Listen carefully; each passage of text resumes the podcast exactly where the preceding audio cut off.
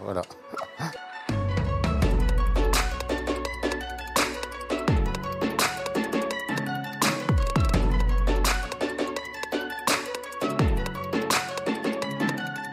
Son amour du peuple, euh, son humilité et euh, sa manière de d'abord euh, réfléchir à la réalité avant de penser la théorie.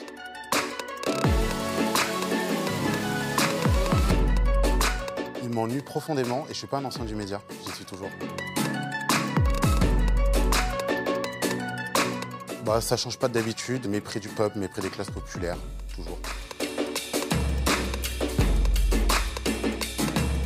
Orwell justement disait que quand euh, la droite euh, progressait chez les classes populaires, c'était d'abord sur elle-même que la gauche devait réfléchir.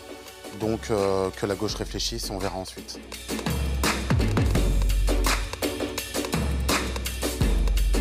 Évidemment qu'on peut l'être, sauf que internationaliste ne veut pas forcément dire sans frontiériste. Ce sera sûrement le plan C en fait, c'est-à-dire euh, le non-vote.